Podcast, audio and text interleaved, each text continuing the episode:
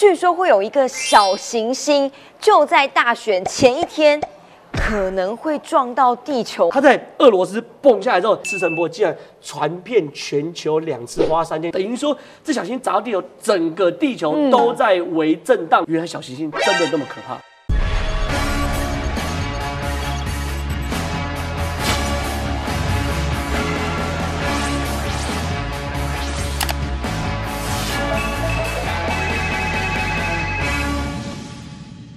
嗨，大家好，欢迎收看九四要客诉之权力游戏。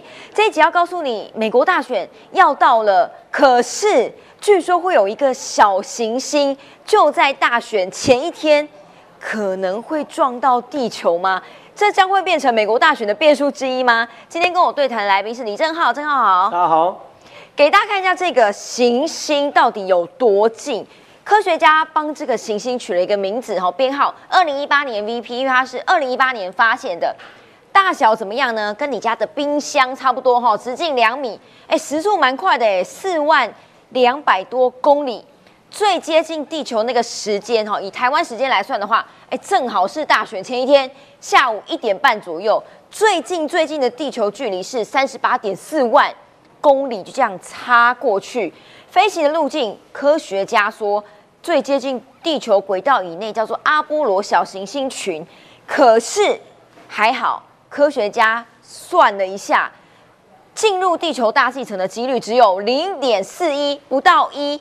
可是啊，哎。不到一也不表示是零哎，还是有几率吧，正浩。呃，应该是这样讲，每个小行星都有击落地球的几率啊，到底单只是几率大还是几率小？美国总统大选人前一天可能会有神秘的访客，就是我们看到这个小行星二零一八 VP 啊，它的大小你说像冰箱一样大，到底可不可怕？其实坦白说不太可怕。以这样的大小来说，大概在大气层就会被消耗完毕。哦。所以说它的平等呢是完全叫做不危险等级啊。那什么时候叫做危险呢？很简单，如果呢你的直径是一百四十公尺左右的直径的话，就会平等为危险。一百四十公尺。对，然后呢，地地球的科学家呢，大家不要担心，我们不会动不动就变恐龙。现在科技蛮发达的，地球科学家一百四十公尺呢，会在非常非常远的地方就开始监测大概距离，会是距离月球的二十倍左右，我们人类就有能力把它监测到。那这些东西呢，都会裂管。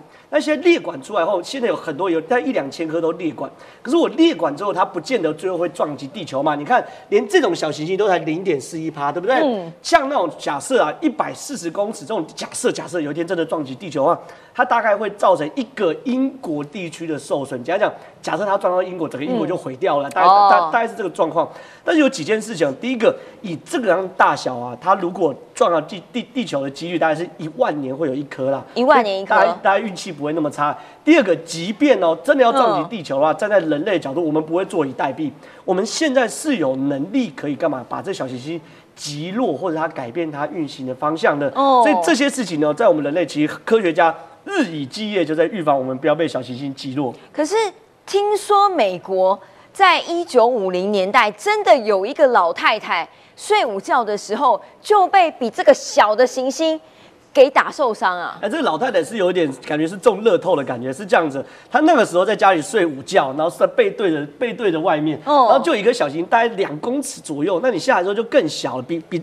它它它原本是两公尺，对不对？现在说更小，大概三十公分，因为它一路都磨掉，就是小石头。对，然后呢，这个东西它就睡午觉，就它就穿过他的家，然后穿过他的家，然后打先打到他的家具，然后打到家具，在地板上反弹打到他的背，说后续造成他臀部跟背部的淤青。那这件事情那时候闹很大，因为大家很热潮啊，然后非常多的人要跟他高价收购这个行星，因为很很有趣的小行星呢，被砸到，结果呢，这个为了这件事，富人呢还特别跟国家打官司，因为他认为这个行星。是落在我的这个我我的领土啊，我的家园，我我应该有拥有所有还想要国赔就对了。对对对，没有，他要把这个那个小小行星要要回来。哦。他要主张说，我拥有这个小行星的权利，因为他说这集落在我家。嗯。他跟国家打官打官司，就你知道官司旷日费时。打完之后呢，抱歉，热炒过，他要卖不知道卖给谁，就是他又无偿把它捐赠给博物馆了。所以说，其实世界上还是有人中到这种比乐透还低的几率被小行星击落，可后来那个人也没什么大碍啊。所以说，其实我们人类可能受到恐龙灭绝的影响，对小行星来说有无限的幻想。可是现在其实没有问题，人类对于很多小行星都在掌控之中。所以目前科学家都有防范机制，或者是被大气层保护。大家不用担心。可是真的吗？我告诉你一个事件，大家也觉得很奇怪。科学家不是加高，不是都会预测吗？哎，二十公尺长的小呃，不要讲小行星，因为它真的不小，二十公尺长，哎，就没有被预测到。哎，它叫做火流星，哈，当时就是也是一颗掉落的陨石。它是在俄罗斯，叫做车里亚宾克市。这个事件非常有名，因为当地呢不止有一个大湖被砸出了六公尺的大洞。它发生在二零一三年的二月早上九点钟，大家上班的时间。然后呢，一万两千吨哦，非常大颗，以时速五点四万公里，每秒三十公里的速度往地球冲过来。当时呢，就往这个车里亚宾克市砸过去。大家因为没有预料到，科学家也没有警告你，所以呢，七千多栋房屋都被毁了，一千多个人受伤，还好没有人死亡，但是到最后损失九点七三亿台币，当然还要复原呐，或者是可能家园工厂全部都被砸毁了。重点是呢，爆炸能量，科学家一算，哇哟不得了哎，三十枚当时在广岛爆炸的那个原子弹的能量。好险就好险在为什么没人死掉？在它掉下来地球的过程当中，就像郑浩讲的，经过了大气层，但是呢，它爆炸了四次，可是不是在大气层爆炸的。有科学家说，它在高空爆炸四次解体之后，那个解体的时间点已经距离地球剩下二十四公里，所以有很多人觉得怎么那么诡异？是有奇怪的外星人来救人类吗？把这个。很大的陨石打坏了，是这样吗？它原本是个动态的画面，是这样子，你很清楚看到小行进入大气层之后，这个哦是人拍得到的，所以绝对不是大气层的问题，所以一定是很近距离的。忽然裂开了，裂开变成四块，嗯，所以让它的冲击力道在中间的时候就散掉了。那这个东西后来有被拍拍到，在小行星的背后，嗯，就它坠落过程中背后有一个不明飞行物体，就是那个吗？对，不明飞行物体，然后追着它，然后追追追追，然后小行星就忽然裂成四块了。所以说。这件事情，大家就猜测说，是不是有不明飞行物体救了我们呢？是不是外星人救了我们？很多各式各样猜测都有。可是我认为最有可能结果是什么东西呢？是一颗小行星，因为这小行星的面积也不小嘛，对不对？这个小行星的面积大概是二十米左右，二十米米的小行星，在大气层中会通过摩擦、会挤压，所以很有可能造成它内部结构的损坏。而随着重力加速度越来越快的时候，内部结构损坏的时候，内部压力会越来越大，就就散开，这也是很正常可能。可是这件事情哦，砸落之后才让我们知道，原来啊小行星真的真的有一点危险，是有多危险？那刚刚讲过啊，不要讲三十枚广岛核弹，对不对？你看是不是像我刚刚讲的，其实地球上很多地方都是没有人居住，是它就真的运气很好，砸到没有人居居住的地方。可是你看哦，它即便砸到没有人居住的地方，为什么有七千三百二十座房屋毁？一千四百九十一人受伤呢。我这样讲哦，嗯，这个房屋不是垮掉，是几乎都是玻璃跟墙被震碎。哦，因为小心掉到地上都有非常大的震波。然后呢，周边所有房子，很多人这个受伤怎么受伤？有一大半是被干嘛？被玻璃割伤。哦，他们都在旁边看热闹，小心来，小心来，然后在看热闹，然后每个都在窗户旁边，好勇敢。然后。蹦，因为一蹦下来以后，它它的声音不会马上过来，然后呢，可能可能一两秒后，车车辆才过来，然后玻璃就破掉，那他们就跟着受伤了。那这些东西大家都修玻璃跟弄房子的钱呐。那整件事情呢，对于对于人类来说，也也第一次感受到说，原来小行星那么可怕的点在哪里？第二个点是，除了连周遭有感受到的人哦，连全球都有次声波感应。什么叫次声波感应？因为现在很多西方国家。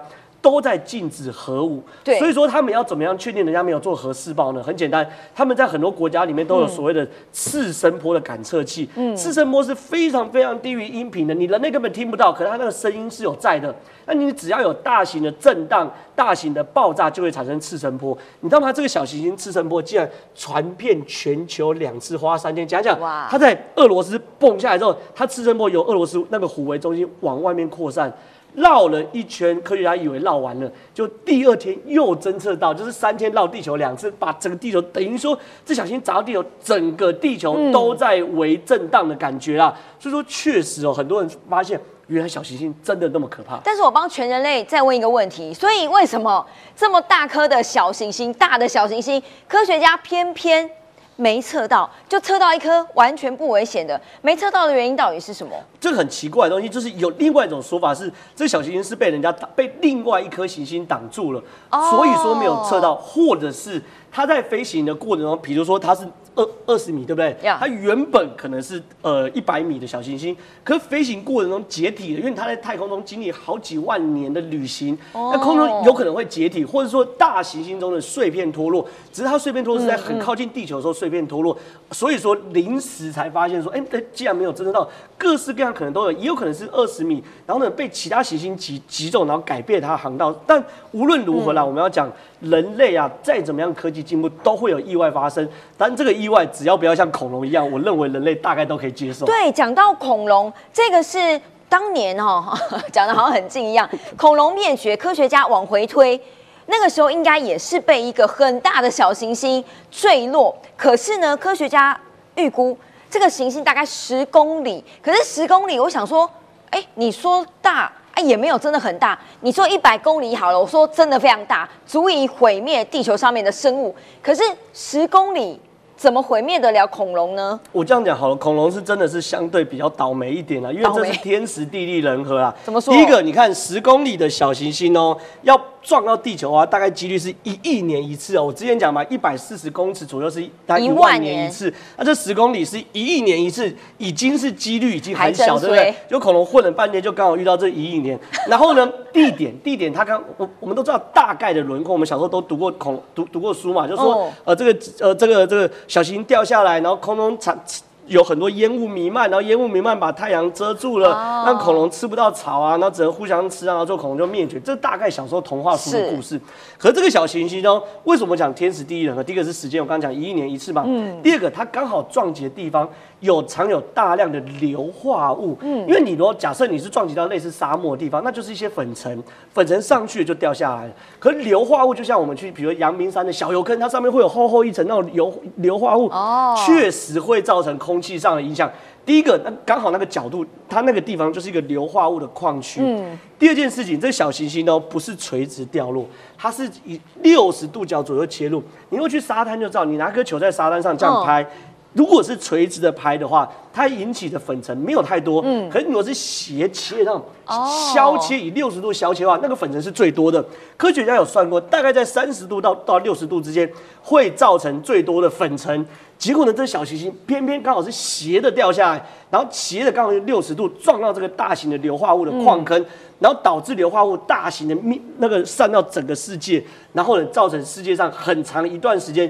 气候变迁哦，你呼吸不到氧气，然后又晒不到太阳，然后又被热死了。对，气候变迁导致恐龙的灭绝，所以恐龙坦白说运气真的不是太好。而且那时候他们没有电子科技啊，如果有电子科技的话，以现在来说，像日本它有发明，它他们是有准鸟号，是可以从地球发射到小行星探探勘的。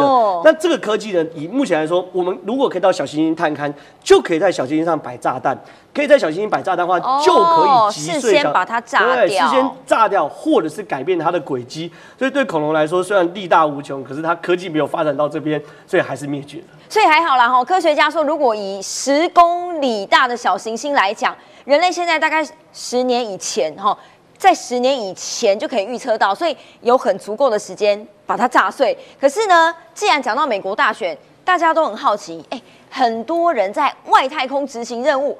他们怎么投票呢？这就妙了。原来有一个可以太空中的电子投票流程是这样的：你只要在这个控制中心里面，然后他又寄给你一张电子选票，然后呢，经过加密的过程，加密还不够，再输入密码，填完之后，太空人再给他嘚嘚嘚嘚哒传回到地球去，收件地址很妙哦，不是写地球，叫做低空地球轨道。